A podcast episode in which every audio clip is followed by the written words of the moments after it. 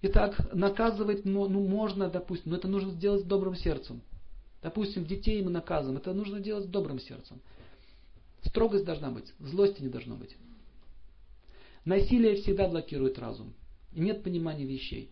То есть э, тот, кто имеет силу, он должен быть добрым. Если он, не, если он будучи имея силу, не добр, он поженет свою карму.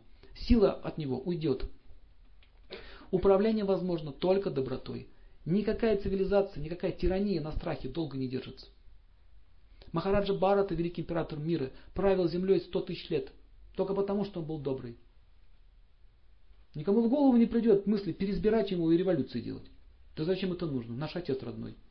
Нам другой никто не нужен. Льва Николаевича Толстого никто не тронул. Даже после революции его, его поместье не пострадало. Люди к нему шли, простые крестьяне, они шли к нему, поклоны ему давали, он учил их жизни. Он вместе с ними выходил в поле, косил траву, он общался с простыми крестьянами, он был очень добрым человеком. И только его жена поняла, когда он умер уже, когда тысячи-тысячи паломников пришли к нему с цветами э, отдать ему последнюю дань, она поняла, с каким человеком она жила. Что у меня, у меня, вы знаете, что в Индии Махатма Толстой стоит памятник? Знаете об этом? Нет? Он Махатма Толстой.